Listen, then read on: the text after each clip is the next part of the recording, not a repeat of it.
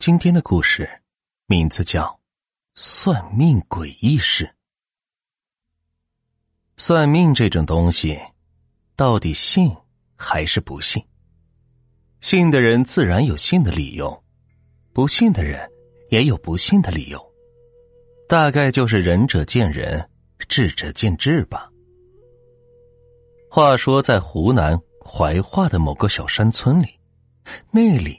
就有一个很厉害的算命先生，找他算命的人是络绎不绝，这其中大部分都是生活不如意者，总想着靠算命来改变一下自己的命运，也有部分是非富即贵的人，毕竟有钱人也不知道哪一天会出什么祸事来。这不，大概是二零一一年临近过年的时候。在外打工的人都回家了，都跑到了这位算命先生这里来算算命，来看看来年的运势。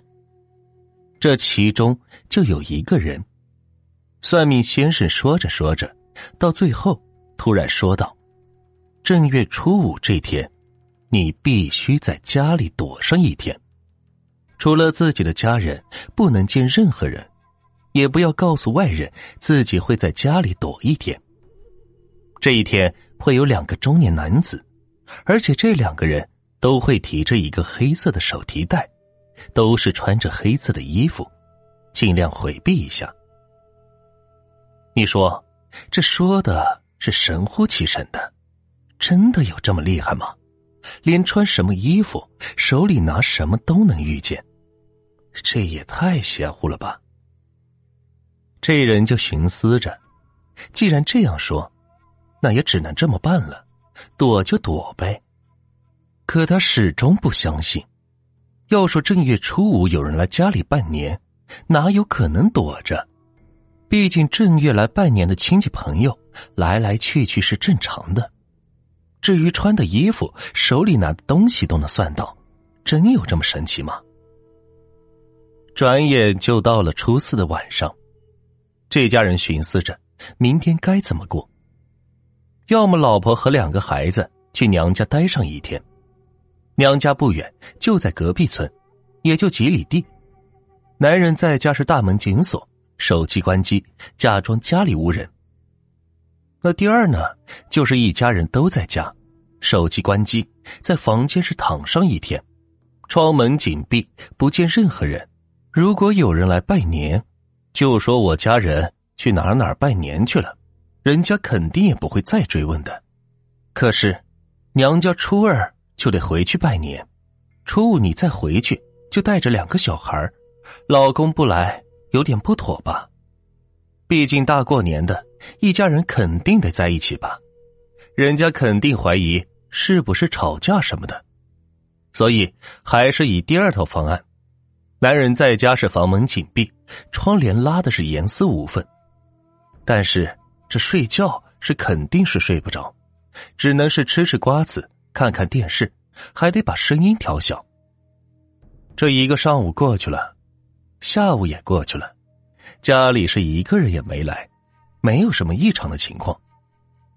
到了傍晚六七点钟的时候，这男人心想，晚上了，应该没人来拜年了吧，就放松了警惕。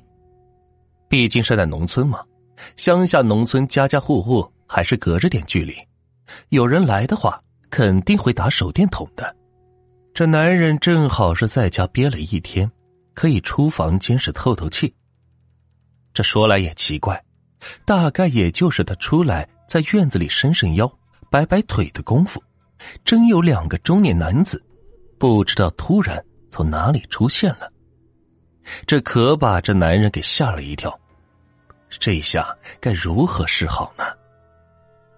那两个中年男子也被眼前的一幕吓到了，连忙说：“你好，你好，我们是外地过来的，我们在找一个人，经人家指路才找到这里来的。”虽然光线不是很强，但依稀看得出整整齐齐，黑色西装，黑色的公文包。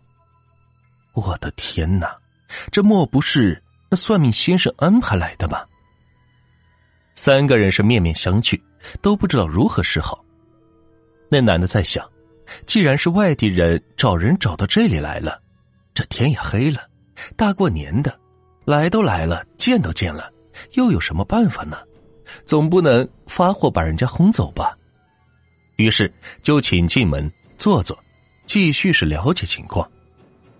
这两个中年男子就跟着进了门。农村都是那种烤火的地方，都围坐下来。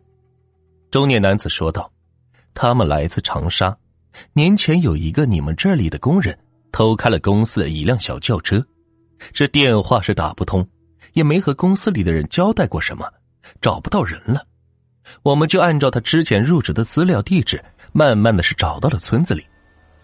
大过年的发生这样的事，我们也是没有办法。”这家主人就在想，是有个侄子在长沙工作，他的家就在不远处，但是他过年没回家呀，家里人也都没有回来过呀。这男主人就把情况给这两个人说了，那中年男子是急不可耐的，想要去他侄子家看看情况。男主人公想说什么，他俩也就起身出门了。这男主人是追出去，指着侄子家的位置。告诉他该怎么走，其实也就几百米的距离。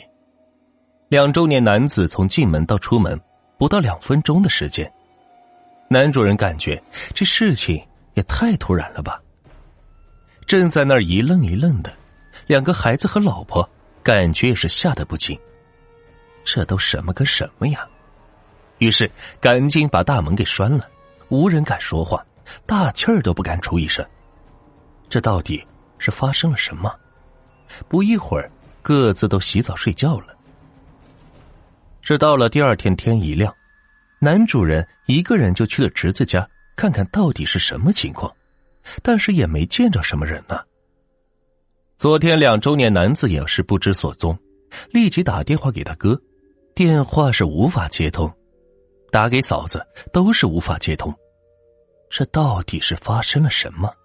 这年前还通过电话呀，还说回来过年一起聚聚的，只是这段时间太忙没打电话，怎么突然就打不通了呢？